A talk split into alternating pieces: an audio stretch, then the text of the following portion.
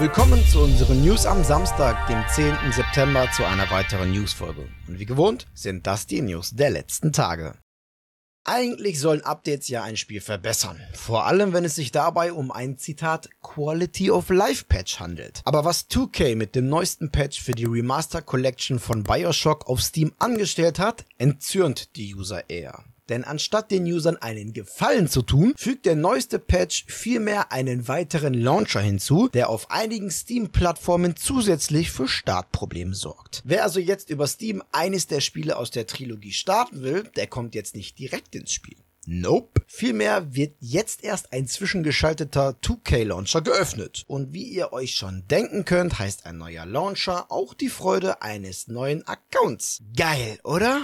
Ja, das Echo von diesem Quality of Life Update ließ auch nicht lange auf sich warten, denn die Gamer schlagen zurück und strafen alle drei Remaster auf Steam mit Review Bombing ab. Und als wäre das, wir zwingen euch jetzt einfach mal einen neuen Launcher auf, Problem nicht schon genug, verhindert das neueste Update sogar, dass die Spiele auf Linux und Valves neuem Handheld Steam Deck überhaupt erst starten. Ja, also Quality of Life geht irgendwie anders.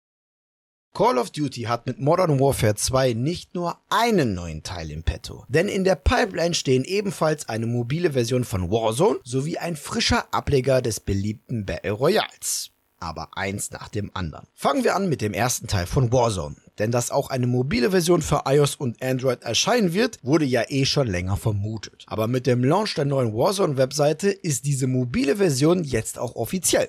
Mehr Infos dazu werden dann am Donnerstag, dem 15. September, auf dem Call of Duty Event COD Next bekannt gegeben. Auf dem Event gibt es neben Infos zu Warzone Mobile und Modern Warfare 2 aber eben auch Infos zum Nachfolger Warzone 2. Bisher wurde im Punkto Release ja nur das Jahr 2022 angegeben. Ein neuer Leak hat nun einen angeblichen Release am 16. November angegeben. Ob das allerdings stimmt, naja, werden wir wohl am kommenden Donnerstag rausfinden. Was aber zu Warzone 2 bereits bekannt ist, ist, dass es völlig losgelöst vom ersten Teil erscheinen wird. Genau wie bei Modern Warfare 2 wird mit IW 9.0 eine neue Engine benutzt. Somit wird man auch grafiktechnisch einen Neuanfang in Warzone 2 erleben. Neuanfang heißt aber auch gleichzeitig, dass wir weder Fortschritte noch Skins aus Warzone 1 mitnehmen können. Auf was wir uns sonst noch freuen dürfen und ob auch Warzone 2 Free-to-Play sein wird, sehen wir dann am Donnerstag.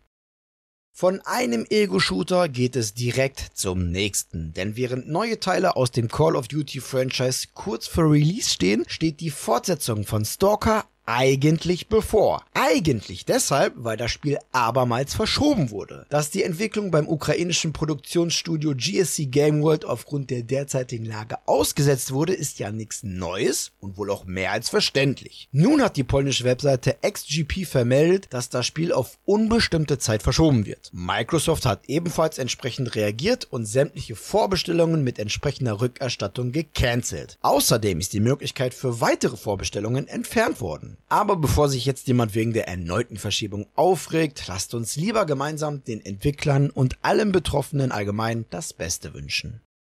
Wisst ihr, was mir persönlich in den letzten Jahren bei Battlefield-Spielen am meisten gefehlt hat? Eine geile Singleplayer-Kampagne. Multiplayer ist ja auch schön und gut, aber wenn ich an die Kampagnen aus Bad Company 2, Battlefield 3 und 4 denke, dann haben mich die fehlenden Stories in den nachfolgenden Ablegern schon echt gestört. Wem es ebenso geht, für den gibt es jetzt gute Nachrichten. Denn Electronic Arts hat jüngst bekannt gegeben, dass mein Halo-Mitschöpfer Marcus Lito für die Entwicklung von künftigen Kampagnen im Battlefield-Kosmos einspannen möchte. Dass das Ganze aber nicht nur leere Ankündigungen sein dürften, sieht man auch an der Gründung des neuen Studios Richline Games, welches von Lito geleitet wird. Bisher hatte Lars Gustafsson das Zepter in der narrativen Welt von Battlefield in der Hand. In der Pressemitteilung bedankt sich EA nun für die Zusammenarbeit und betont den Einfluss Gustafssons auf den Erfolg der Reihe. Zitat, Lars hat einen beträchtlichen Teil seines Lebens Battlefield gewidmet und ist stolz darauf, die Serie zu dem gemacht zu haben, was sie heute ist. Er freut sich darauf, den Staffelstab an die nächste Generation von Battlefield-Schöpfern bei DICE, Ripple Effect, Industrial Toys und Richline Games weiterzugeben. Richline Games werde nun eine erzählerische Kampagne kreieren, die im Battlefield-Universum spielt, heißt es. Bleibt die Frage, was diese Ankündigung jetzt genau bedeutet. Vielleicht sogar neues Battlefield-Spiel? Was jedenfalls klar ist, ist die Freude mit der Lito seiner künftigen Arbeit nachgeht. Es ist eine große Ehre, mit DICE und Ripple Effect zusammenzuarbeiten und die Möglichkeiten der Erzählung, des Geschichtenerzählens und der Charakterentwicklung in der Battlefield-Serie zu erweitern.